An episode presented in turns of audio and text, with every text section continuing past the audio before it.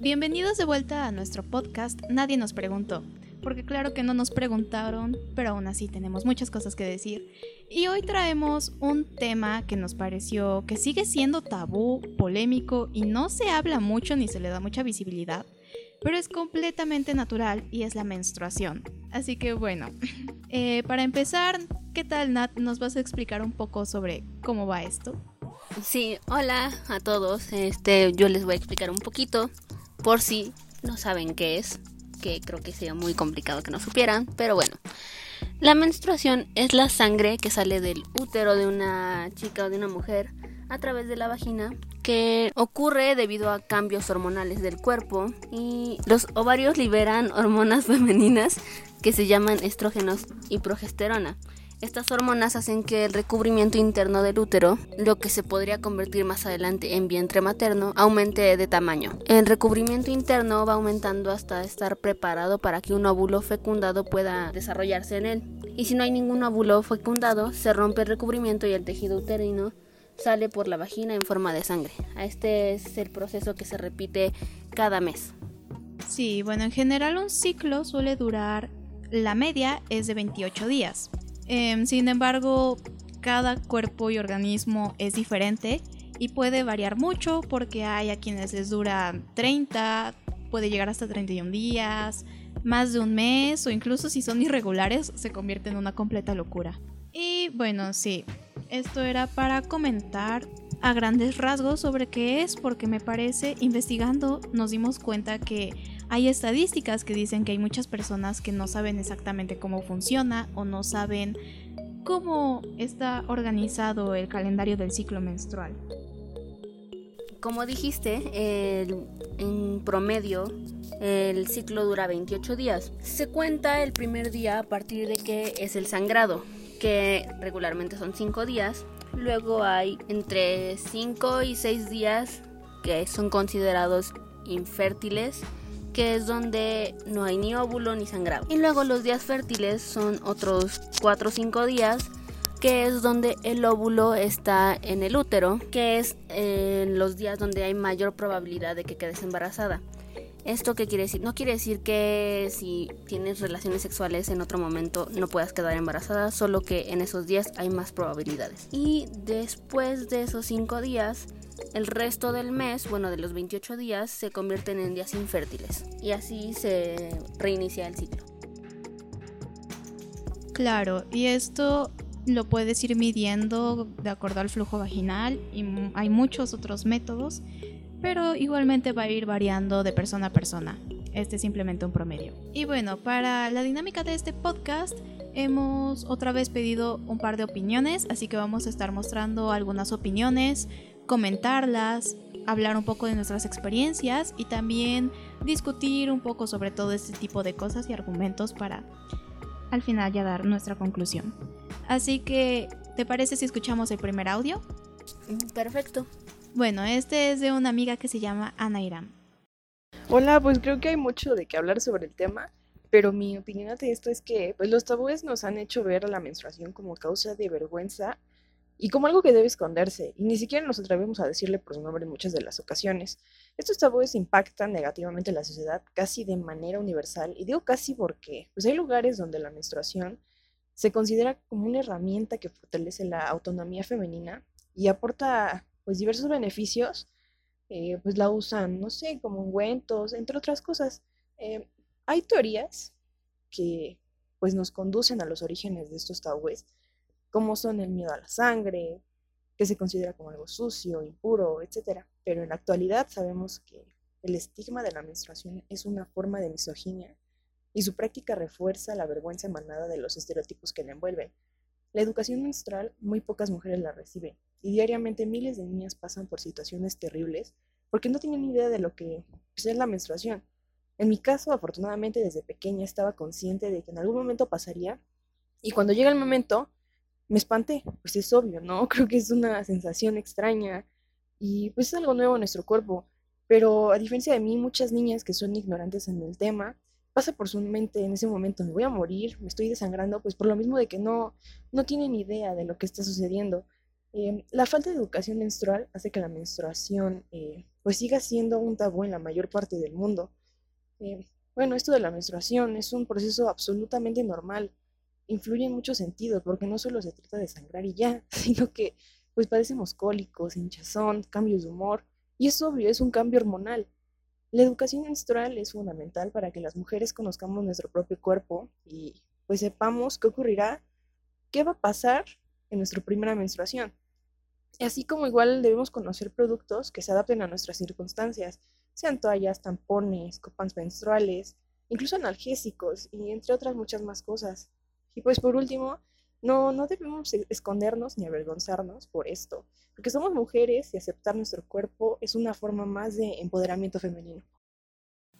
Me parece que hay muchas cosas interesantes que podemos comentar a raíz de este mismo audio o de esta misma opinión. Sí, hay demasiado para hablar con un solo audio que me pareció bastante interesante. Sí, me parece que esta es una opinión bastante completa y esto va muy relacionado con lo mismo que estuvimos viendo en nuestro podcast anterior sobre la educación sexual y esta es precisamente una de las consecuencias de que no se dé tanta educación sexual o no haya tanta cultura alrededor de este tipo de temas. Y bueno, para empezar, me parece interesante algo que comenta sobre el miedo a la sangre, que sí he visto igual muchos artículos o investigaciones que intentan buscar la raíz de por qué se forma este tabú alrededor de la menstruación y sí he visto que muchos comentan esto mismo que dice, que es como por el miedo a la sangre, que se tiene la idea, una idea negativa de la sangre, de que es algo negativo, de que es algo sucio, de que no está bien, y muchos dicen que de ahí podría venir como el origen de esta estigmatización del tema. Yo creo que tiene mucho sentido eso, porque bueno, no solo por el hecho de piensan que es sucio o algo así, sino también porque en muchas ocasiones se asocia sangre con heridas o con cosas malas que pues no necesariamente son así, obviamente, pero que sí te dejan como el mal sabor de boca al pensar en eso. Sí, y yo creo que también hay muchas niñas que aún le tienen miedo a la sangre entonces a la hora de que experimentan esto por primera vez puede que sí se asusten por lo mismo. Aunque también de eso va de la mano el hecho de que muchas niñas no saben ni qué es la menstruación cuando les llega por primera vez. Sí, es algo muy grave y es un problema muy real, porque sí, yo recuerdo conocer a muchas niñas que en esos puntos antes de que les menstruara no tenían ni idea de qué se trataba eso, porque nadie se animaba a hablarles de ese tipo de temas. Es algo que yo también estaba viendo en algunos artículos que decía que si normalizamos hablar de la menstruación y de temas de educación sexual desde que son niños, es más fácil que estén preparados para afrontar distintas situaciones en su vida. Sí, es algo muy importante y siento que es de mucha ayuda darle más visibilidad. Y bueno, otra cosa que he visto que igual no solo lo comenta ella, sino que igual lo he encontrado curiosamente en diversas páginas donde estuve investigando, es sobre si esto de tener esta idea negativa sobre la menstruación también podría llegar a ser misoginia en algunos puntos. En muchos casos yo siento que sí, sí es misoginia porque eh, yo estaba leyendo en uno de los artículos cerca de cómo la industria de la higiene femenina, sobre todo las toallas sanitarias, dejan bastante dinero y si se empieza a reducir usando otros métodos, no sé, la copa menstrual y cosas así, a los dueños de estas fábricas, de estas empresas, quedarían bastante, no en bancarrota porque ya tienen bastante dinero, pero sí te perderían muchísimo porque es un negocio nuestra menstruación. Sí, sí he visto que muchos lo comentan que es como algún tipo de control hacia las mujeres. Y bueno, aquí tengo que dice el término misoginia está formado por la raíz griega miseo, que significa odiar, y gine, cuya traducción sería mujer, y se refiere al odio, rechazo, aversión y desprecio de los hombres hacia las mujeres y en general hacia todo lo relacionado con lo femenino. Este odio o sentimiento ha tenido frecuentemente una continuidad en opiniones o creencias negativas sobre la mujer y lo femenino, y en conductas negativas hacia ellas. Bueno, y esa es la definición por si aún no quedaba muy bien claro de qué se trata la misoginia, es todo este tipo de odio. Así que sí podría interpretarse como algún tipo de odio el estar reprimiendo, oprimiendo a las mujeres o callando estos temas que son muy importantes para ellas, porque lo idealizan o lo plantean como algo negativo, algo de lo que no tienes que hablar. Exactamente, yo recuerdo que desde que era muy niña, a mí me, bueno, sobre todo cuando me llegó por primera vez, que me empezaron a decir, no sé, mi mamá o mi hermana, que esos temas solo eran como de entre mujeres y que nadie más tenía que saberlo, como si tuvieras que esconder algo que es natural en ti. Sí, es algo muy ridículo pensar que tienes que ocultarlo si es algo que no, no es tu culpa, tú no estás provocando ni nada por el estilo. Me parece curioso que también encontré en una investigación que decía que un estudio reveló que la aparición del tabú en una sociedad puede estar íntimamente relacionada con el grado de participación de los hombres en las actividades reproductivas de dicha sociedad. Dice, tales como la crianza de los hijos y el parto. Esto es, una mayor participación está relacionada con menos tabús. Es decir, puede ir variando dependiendo de las diferentes culturas y al parecer si los hombres están como más involucrados en todo este tipo de cosas, se tiene menos tabú y se ve de, una manera más normal la menstruación. Wow, la verdad es que no sabía eso y gracias por compartirlo. Y es que sí tiene sentido porque, por ejemplo, en muchas ocasiones cuando las parejas, digamos, de jóvenes de veintitantos años ya están como viviendo juntas y cosas así, en muchos casos ya es muy normal ver que ya hasta el hombre ya sabe en qué momento le llega la menstruación a su novia, qué necesita, empieza a conocer cosas como muy específicas de su pareja y eso es bastante lindo porque si se involucra puede ayudar más a su novia, a su esposa, ¿no crees? Sí, me parece algo muy bueno, algo muy importante que estén muy involucrados los dos en conocer la sexualidad de su pareja. Y claro que lo he notado que normalmente pues las parejas que ya están casadas, que ya llevan bastante tiempo de convivir y vivir juntos, pues tienen estos temas más normalizados porque ya están acostumbrados a vivir con ello. Y bueno, sí, cuando no hay suficiente educación, llega a haber mucha desinformación y como igual lo comentamos en nuestro anterior podcast y también lo comenta en este audio nuestra compañera, dice que las niñas se asustan porque no saben qué es lo que les está pasando. Así que hablando sobre experiencias, honestamente yo por lo que recuerdo no me asusté porque sí me habían explicado qué era lo que iba a pasar y todo este tipo de cosas. Ya había hablado suficiente de esto con mi mamá, así que no me pareció como muy raro. Yo ya me esperaba que tenía que pasar en algún momento. Sin embargo, sí creo que las primeras experiencias son muy raras, porque aún no te acostumbras totalmente a qué es lo que te está sucediendo. Y honestamente recuerdo las primeras veces usando una toalla. Yo sentía la verdad como que traía un pañal, sentía que hasta caminaba extraño y me daba miedo que todos iban a dar cuenta de qué estaba pasando, por cómo me comportaba. Pero bueno, obviamente nadie se da cuenta, no es como que vaya a ver y vaya a decir, ah, esa niña está menstruando por primera vez. Sí, yo no me asusté tampoco, pero sí me sentía rara la primera vez. Me acuerdo que bueno, como dijimos, es un cambio hormonal, entonces, pues obviamente todo tu cuerpo reacciona. Y yo sí estaba, no solo de malas, estaba yo como con sueño, bastante cansada. Y cuando sucedió, me acuerdo que sí también sentía que, no sé, que alguien se iba a dar cuenta. O por ejemplo, cuando íbamos al baño de la escuela era como de en silencio para que nadie escuche que abrir la toalla. Entonces, sí. es muy, muy extraño estar viviendo eso a veces cuando lo recuerdas te da risa, pero sí en el momento era de, ay no, y si alguien se da cuenta o si alguien lo nota. Sí, es que sobre todo las primeras veces daba mucho miedo, porque claro, como no estás segura de si todas las niñas ya empezaron o solo eres tú, si vas normal, si se te adelantó o se te atrasó, no tienes idea, entonces como no sé por qué uno tiene esa idea de que es malo que la gente se dé cuenta o que se entere que estás menstruando, entonces haces lo que sea para que no, no lo noten. Intentas no hacer ruido, intentas esconder bien tus toallas. Sí, o el típico que hacíamos de sacarla de la mochila a tu bolsa. Eh, toda una odisea para que nadie viera que lo que traías en la mano. Discretamente, lo pasas como si fuera droga. sí, sí, ¿cómo olvidar eso?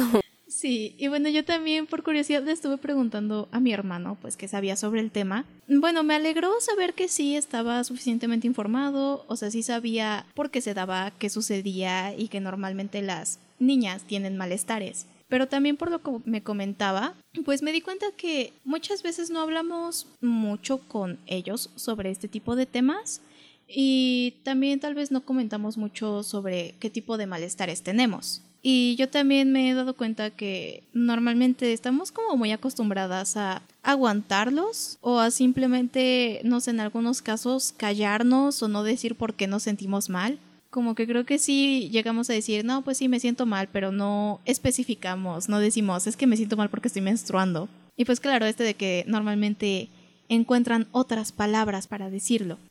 Y yo siento que esto es por lo que te decía, de que se nos inculca desde, bueno, desde las primeras veces, o incluso si te hablan de eso desde que eres una niña, desde que eres una niña que es, eso es cosa de mujeres y que nadie tiene que saberlo y que a lo mejor das un pequeño indicio, pero pues nadie más tiene que enterarse, ¿no? Y es que, como dices, estamos tan acostumbradas a guardarnos eso que en muchas ocasiones creemos que es normal que duela, pero no necesariamente es así. Yo en la investigación, bueno, mientras investigaba, vi que un doctor decía que también callarse muchas veces o pensar que es normal que duela puede ser no necesariamente que sea por el dolor o el cólico normal, sino por una enfermedad que vaya relacionada con la menstruación, pero que como nos callamos a veces ni siquiera sabemos ni podemos ir a que nos la detecten. Precisamente, también he visto que hay dolores que ya no son normales y que son necesarios revisar con el ginecólogo. Por ejemplo, cuando te tomas una pastilla para el dolor y no se te calma, eso ya es un síntoma de alerta que está diciendo que eso no es normal. Hay dolores que son normales y comunes, pero no todos lo son. Así es, y también siento que hay que normalizar el ir a un ginecólogo porque, por ejemplo, en ocasiones nos dicen que debes ir después de tu primera relación sexual, pero yo siento que debes ir desde la primera vez que menstruas para empezar como a llevar el control de cómo va tu periodo, eh, saber si eres regular o irregular, aunque después lo descubres, y estar al pendiente de cualquier enfermedad que podría estar desarrollándose en ti. Sobre todo me parece importante para estas niñas que su periodo es irregular, porque me parece que ahí es cuando sería más importante llevar control o seguimiento de qué está sucediendo y poder detectar si no es ningún problema. Pero sí, también me parece que hay un gran estigma alrededor del ginecólogo y a muchas les da miedo, pena o creen que solo es por si tienes alguna enfermedad. Y también siento que es con los papás, ¿no? Por ejemplo, porque yo con mi mamá alguna vez le dije quiero ir y me dijo no, eso ya es cuando o vas a tener un bebé o cosas así, cuando ya eres adulto, no ahorita. Entonces, pues también reprimen esa idea de ir a un doctor, porque al fin de cuentas es un doctor. Wow, qué triste. Es que sí es importante difundir la cultura de consultar a un médico cuando tiene cierto malestar. Y de hecho es una cultura que no se trata en varios ámbitos, no solo en cuanto al ginecólogo, también los psicólogos, como que la gente todavía no tiene mucha esa cultura de ir a un psicólogo cuando te sientes emocionalmente mal. Sí, como que aún hay muchos mitos alrededor de ambos médicos. Sí, y bueno, un ginecólogo pues sí va a ayudarte en cualquier etapa de tu vida y es como un simple chequeo de rutina cuando vas al doctor o cuando vas al dentista. Pero aún así se sigue creyendo que es solo para quien ya tiene pareja, porque ni siquiera es vida sexual viva como la quieras vivir, sino con que tengas pareja o que quieras tener hijos. Sí. Bueno, aquí creo que podría ser importante comentarlo. Tengo algunos datos que dice Consulta al médico si, en cuanto a los síntomas del dolor. Dice, consulta a tu médico si los síntomas del dolor son suficientemente severos para alterar tu funcionamiento diario y o cambian significativamente en intensidad durante un ciclo determinado. Es decir, si ya te está impidiendo vivir tu vida normal y continuar con tus actividades, ya es importante que consultes a un médico. También si el dolor es inusualmente severo o dura más de dos o tres días, si los dolores de cabeza o migraña menstruales dificultan la vida, también si experimentas migrañas con aura, también dice que el dolor en el pecho cambia significativamente o si afecta a tu capacidad para desenvolverte en la vida diaria y también si el dolor en el pecho va acompañado de un bulto. Esos son como algunos síntomas de alerta que tienes que directamente consultar con un médico. Y bueno, sí, sobre lo que decíamos de no hablar sobre nuestros malestares, aunque no sean precisamente malestares tan graves como para consultar a un médico, A mí me parece que es importante tener más apertura al respecto, poder tener más libertad de hablar sobre eso, de decir, no, pues me siento mal porque me estoy menstruando, que me duele la cabeza por esto, o me siento débil, como que sería importante poder manifestarlo con libertad las razones para que la gente o las personas con las que convives puedan entenderlo. Porque, por ejemplo, a mí a veces me pasa que cuando estoy en mis días y estoy teniendo cólicos y son como que constantes, por lo mismo me termino poniendo de malas, me siento irritable por el simple hecho de estar teniendo que tolerar ese dolor. Y pues muchas veces puedes estar de malas y las personas a tu alrededor lo notan, pero no van a saber por qué si tú no se los comunicas. O también se ofenden porque piensan que las razones son ellos, pero pues no necesariamente tienen que ser otras personas, simplemente es el malestar que ya de por sí tenemos que soportar a veces. Sí, porque pues como mujer no puedes dejar que eso termine tu día o te incapacite, simplemente tienes que seguir con tu vida normal aunque te estés sintiendo mal. Pues creo que a veces hay algunas personas, sobre todo hombres, que no entienden por completo eso porque saben que las mujeres se pueden poner de malas o emocionales durante sus días, pero no siempre saben las razones. Porque a veces estás muy emocional porque precisamente estás hormonal o a veces como digo que me pasa estás de malas porque estás teniendo alguna molestia o también porque pues es simplemente es incómodo entonces no es como un periodo muy agradable que aún disfrute estar pasando así que creo que es muy normal que estemos de malas o irritables por así decirlo Sí, Van, hay muchos factores que se involucran en el estar de malas. Sí, compártenos a ti qué te sucede. Eh, bueno, por ejemplo, a mí lo que siempre me ha dicho mi mamá es que cuando estoy en mis días siempre me, me dan como los cambios de humor muy fuertes y sí, yo también le notado que estoy como muy bien, muy feliz y luego estoy llorando y luego estoy enojada. Pero no sé si eso era más cuando estaba más chiquita porque últimamente, o sea, aunque me pongo triste, cosas así, ya no me dan como los cambios tan bruscos. Lo que sí es lo que, por ejemplo, decías, que el dolor en ocasiones sí es tan fuerte que sí me tengo que, si puedo, el primer día me quedo acostada en mi cama porque es demasiado y sí me impide en ocasiones como estarme moviendo y cosas así. Eso, por ejemplo, sería importante checarlo. A mí a veces sí me han dado dolores muy severos. Cuando ya es mucho, pues prefiero tomar una pastilla. Pero no siempre lo hago porque no soy muy fan de tomar pastillas. Pero también me pasa, cuando más me molesta es cuando el dolor no es tan grave. O sea, es un dolor que tú sabes que puedes soportar, que no te va a impedir hacer nada, pero es constante. Y entonces después de llevar todo un día de estar aguantando un dolor que tal vez no sea tan grave, pero lo tienes que estar aguantando, al final como que te desespera, ya te pones de mala, ya quieres que pare. Sí, eso es lo complicado, porque a veces, digamos, te dan como los dolores fuertes, pero se te quitan rápido. Pero luego estás como en la escuela y está como el dolor y el dolor y el dolor es como de, ah, me choca porque o no te concentras en lo que estás haciendo o te impide disfrutar del momento en el que estás viviendo y cosas así. Sí, y pues es que es parte de esto, que tienes que seguir con tu vida actuando como si nada, como si nada estuviera sucediendo. Y tú sabes que están pasando muchas cosas por dentro, pero por fuera simplemente estás siguiendo tus actividades normales con tus amigos o con tu familia. Merecemos un Oscar por eso. Grandes actrices. Exacto. Es que sí, como que muchas veces como decíamos, no sé si nosotras mismas hasta nos obligamos a callarnos para que sea como seguir nuestra vida normal y que nadie sepa que estamos menstruando. Sí, a mí me pasaba mucho, sobre todo cuando estaba más pequeña, que cuando tenía que ir, por ejemplo, a la casa de mi papá, me daba mucha pena estar menstruando y entonces quería que no se enteraran ni mi papá ni mi hermano, porque no sé, me daba pena que se me notara. Y en general, en general también en la escuela, como que daba mucha pena que la gente se enterara que estabas menstruando. Pero después, conforme fui creciendo, me di cuenta que era algo que no tenía mucho sentido. Porque sería más extraño que no estuviera menstruando, porque eso no sería saludable. Sí, es cierto. Conforme vas creciendo se te va quitando un poco la pena de estar fingiendo que todo está perfecto en tu vida mientras menstruas. Entonces, es creo que un poco de cosa de costumbre y madurez, no sé, algo así. Precisamente, porque sobre todo cuando eres pequeña apenas estás empezando a aprender cómo funciona eso, de qué se trata. Y también puede ser que algunas de tus compañeras todavía no estén menstruando cuando tú ya estás menstruando. Pero conforme vas creciendo y te vas dando cuenta que tienes que vivir con eso el resto de tu vida, pues te vas acostumbrando y lo vas normalizando cada vez más.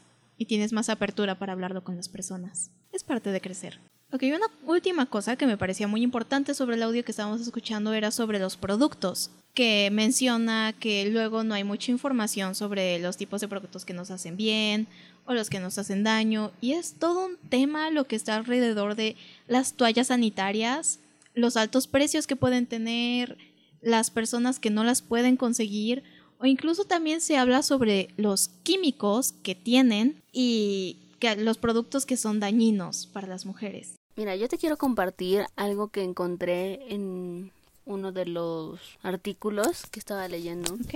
Y es que dice que, digamos, por ejemplo, una mujer que comienza su ciclo menstrual a los 13 años y digamos que llega a la menopausia a los 50 años, utilizará alrededor de 13.320 toallas femeninas o tampones durante su vida fértil. Wow. Lo que representa un costo aproximado de 26.400 pesos mexicanos. Si en promedio cada unidad tuviera un precio de 2 pesos. Dos pesos. Estos productos para gestionar la menstruación son de primera necesidad, obviamente. Y pues el no tener acceso a ellos puede aumentar las posibilidades de ausentismo, disociación escolar, infecciones. Y de acuerdo con organizaciones feministas, esto lo convierte en un tema de desigualdad que debería ser atendido por el Estado. Porque, como dice, es un producto de primera necesidad para mujeres prácticamente toda su vida. Es algo que no puedes impedir, sí o sí vas a tener que recurrir a ese gasto en algún momento. Yo lo he notado bastante y algo que me parece muy frustrante es que siento que cada vez hacen las toallas más pequeñas. Y si tú quieres una toalla que te cubra más para que puedas estar más cómoda o para que te la puedas dejar más tiempo, aunque eso no siempre es muy saludable. eh, pero simplemente para estar más cómoda tienes que recurrir a buscar otro tipo de toallas, que sí, nocturna cobertura extra y demás cosas adicionales, pero normalmente estas son más caras. Entonces, mientras más grande, más cara, lo que es muy frustrante para hacer un producto tan necesario. Y es que es cierto, parece que cada vez, no digo que en general todas las los productos aumenten de precio, pero eh, sí, como dices, muchas veces las toallas se reducen no solo en tamaño, sino en calidad, pero el precio o aumenta o sigue igual y no es nada justo. Yo estaba comentando con una amiga que es de Colombia que si acá hay un paquete que es caro, que en general es bastante caro, allá ella tiene que sobrevivir cada mes con un paquete de 10 toallas, básicamente. Yes. Sí, o sea, 5 días o 6, no me acuerdo cuándo me dijo que era su menstruación, con 10 toallas, básicamente dos por día, lo cual, como dijo Areli, no es nada saludable porque pues debe estarse cambiando constantemente para prevenir infecciones y demás. Entonces es asombroso que incluso en otros países sea mucho más cara que en México. Me parece demasiado impresionante porque no entiendo cómo mujeres, por ejemplo, de muy bajos recursos pueden sobrevivir teniendo esos productos a un precio tan elevado. Debe haber un sector que ya no llega a tener acceso.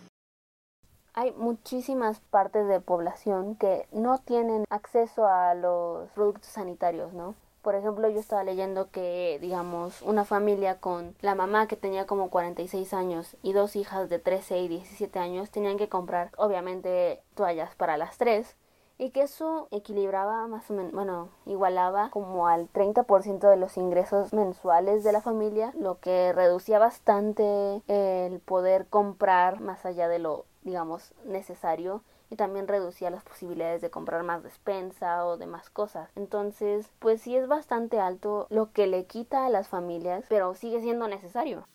Sí, es un gasto del que no te vas a poder deshacer. Además, también hay algo de lo que casi no se habla y que yo solo empecé a escuchar este tipo de información porque se empezó a popularizar este tema en las redes sociales.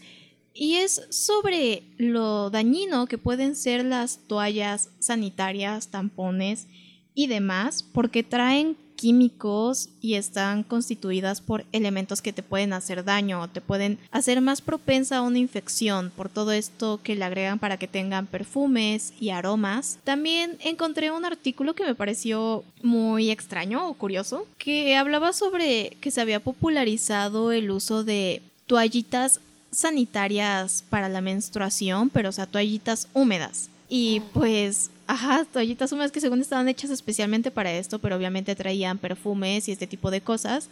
Y en este, esta infografía intentaban dejar muy en claro que no es saludable usarlas o que no es recomendable. Y pues claro, porque cualquier de ese tipo de jabones que traigan como algún perfume, aroma o químicos demás pueden cambiar tu pH y es algo muy complicado todo eso del pH porque te puede causar una infección. Sí, no, no creo que sea muy recomendable usar toallitas húmedas que tienen, de hecho creo que tienen alcohol la mayoría de ellas, y jabón. Sí, eso es lo más preocupante. El alcohol y el jabón no es nada bueno para estarlo manteniendo en contacto. no. Sí, es muy importante estar enteradas de que están constituidos todos este tipo de productos para saber si pueden ser saludables para ti. Y lo mejor es investigar. Por lo que he visto lo más saludable que usar, porque pues ni químicos y mucha menos contaminación vas a producir o residuos, es la copa menstrual. Pero igual hay mucho alrededor de la copa menstrual que muchas mujeres no se animan ni a hablar de ella y mucho menos a usarla. Ay, es que sí, aún hay demasiados mitos alrededor de la copa y demás, ¿no? Sí, es todo un tema bastante complicado. Bueno, y también queríamos hablar sobre los mitos, que es muy sorprendente saber que alrededor del mundo sigan habiendo muchos mitos y se sigan creyendo. Yo encontré algunos en una página y son demasiado sorprendentes. Son ciertos sectores, ciertos países donde hay mucha desinformación que se llega a creer esto, pero me pareció demasiado impresionante. Mira, te voy a comentar algunos para que te sorprendas conmigo. Y tenemos aquí de los mitos falsos. Uno de estos dice, Caminar detrás de alguien que tiene el periodo puede hacer que se te rompan los dientes. ¿Qué? ok, sí me sorprendiste con eso. sí. Y esto de hecho lo saqué de la página de la UNICEF, que popularizaba, bueno, hablaba sobre los mitos dejando claro que son falsos. Dice, en algunos lugares de Malawi las personas creen que caminar detrás de alguien que está con la regla tendría consecuencias funestas para su dentadura. Ok, sí que hay desinformación. Sí, este es otro, dice, bañarse con el periodo te puede volver estéril para siempre. Dice que sobre todo en Afganistán, a algunas mujeres se les dice que lavarse los genitales cuando están menstruando puede causarles infertilidad. Entonces no hay higiene en teoría. Tenemos que tener en cuenta que debe ser aseado porque pues hay residuos, hay bacterias. Sí, sí, sí, o sea, sobre todo en esos días es muy importante tener especial higiene, poder limpiarte bien. A veces la sangre se queda seca en algunas zonas y tienes que limpiarla, así que es muy importante tener una muy buena higiene. Esta es otra, igual me parece muy ridícula. Si nadas teniendo la regla, los tiburones te atacarán. Yo tengo que comentar de esta que hay hombres que creen eso, porque a mí sí me lo han preguntado niños y es como de, no, no sacas tanta sangre como para que un tiburón te ataque. Exacto, es que no, no puedo creer como siguen creyendo esto. Igual a mí alguna vez me preguntaron que si me metía a nadar mientras estaba menstruando, que si no iba a pintar el agua de rojo. Ay, Dios. No, en realidad es muy poquito lo que uno menstrua, son mililitros. Creo que en algún lado vi que sería como equivalente a casi una cucharada por día. Es decir, que no, no es suficiente como para que se note, o sea, distinguible en el agua. no, no creo que un tiburón vaya a oler tan poquito de sangre. Sí, he visto que sobre todo una normalmente desconoce cuánto menstrua en realidad, porque lo, la única relación que tienes con ellos son las manchas en tu ropa o en las toallas. Y es como una cosa que también impide a muchas el probar la copa menstrual porque sienten que se va a desbordar si tienen un periodo muy abundante. Sería muy raro. Pero, pero sí, eso no es real. No, no creo que eso pueda suceder porque, bueno, en teoría la copa menstrual se queda como estada en la vagina, ¿no? Bueno, en el útero. Sí, se tiene que ajustar en el dentro del cuello de la vagina. O bueno, eso he visto que explican algunas ginecólogas, porque yo personalmente no la uso. Entonces creo que es un poco improbable que se vaya a desbordar y empiece a salir. Sí, además de que cada ciertas horas la tienes que estar cambiando y lavando. Sí, o sea, no es todo el día. sí, pero no, las mujeres no menstruan tanto, son cuestiones de gotitas. Sin embargo, esas pequeñas gotitas son capaces de que te manches. Sí. Este es otro que no me parecía tan extraño. Dice que la regla debilita. Más que debilitar es como, bueno, te cansa, ¿no? Porque es un proceso hormonal que obviamente tu cuerpo se desgasta con eso, ¿no? Sí, a mí también a veces me pasa que me siento un poco débil, como si estuviera enferma.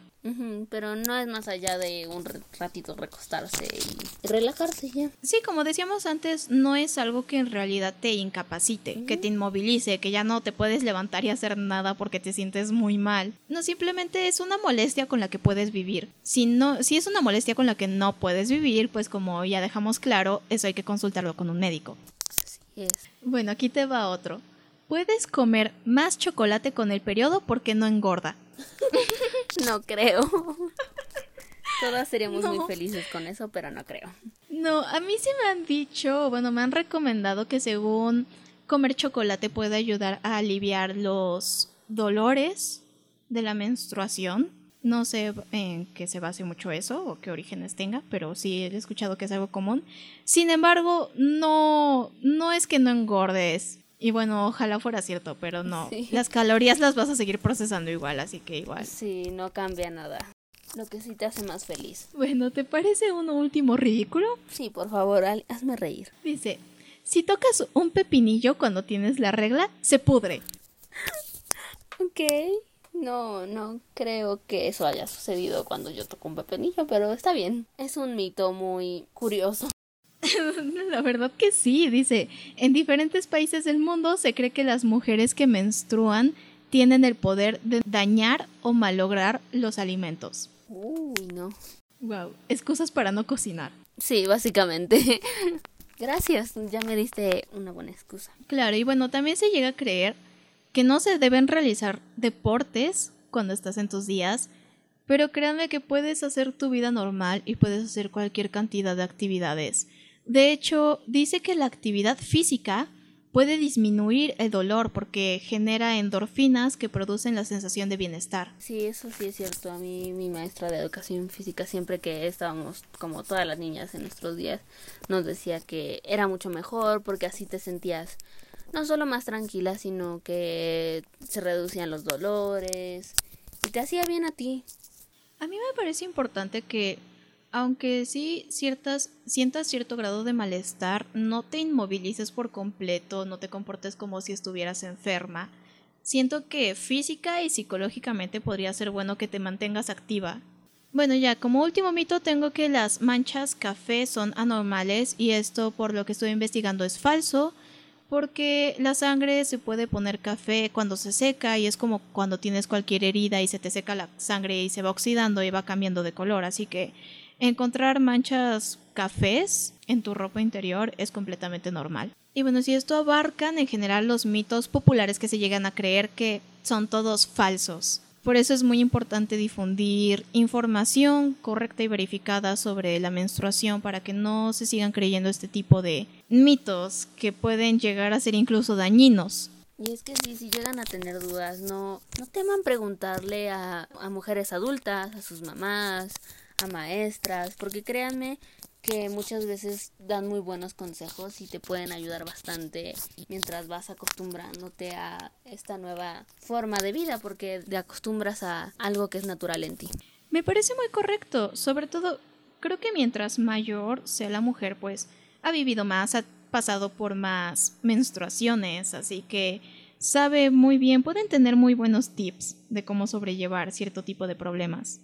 Así es. Por eso me parece muy importante poder hablar sobre estos temas para que se les pueda dar más visibilidad y para que las personas se sientan libres de poderlo comentar sin miedo. También me parece que está bien que podamos hablar más de esto con nuestros amigos, con nuestros papás, con hombres, para que también estén más enterados de cómo funciona todo este tipo de cosas. Yo creo que me gustaría que la gente se quedara con esto, con que puedan hablar de ello, con que hablen con más libertad y sin pena, sin miedo a que la gente se entere, que es importante que sepan que estas cosas pasan. A normalizar que pues es natural y que no podemos hacer nada en contra de. Sí, es algo que no podemos evitar, así que no tiene sentido sentirnos mal o sentir pena por algo que ni siquiera es nuestra culpa. A veces, aunque no parezca, siempre vas a encontrar una amiga o alguien que te pueda apoyar. Es real, hay muchas niñas muy lindas por ahí, solo es cosa de pedir ayuda si en realidad la necesitas. Bueno, creo que hasta aquí ya dijimos todo lo que teníamos que decir. ¿Estás de acuerdo? Sí, ya creo que dimos bastante del tema y esperamos que les haya gustado. Sí, esperemos que puedan hablar de esto sin pena y que puedan sentir que es un tema normal, una conversación que pueden tener con cualquiera. No es solo un tema de niñas y pues tampoco es algo de lo que no se deba de hablar, porque hace mucho daño el no hablar de ello. Bueno, esperamos escucharnos pronto. Ahora sí, hasta luego.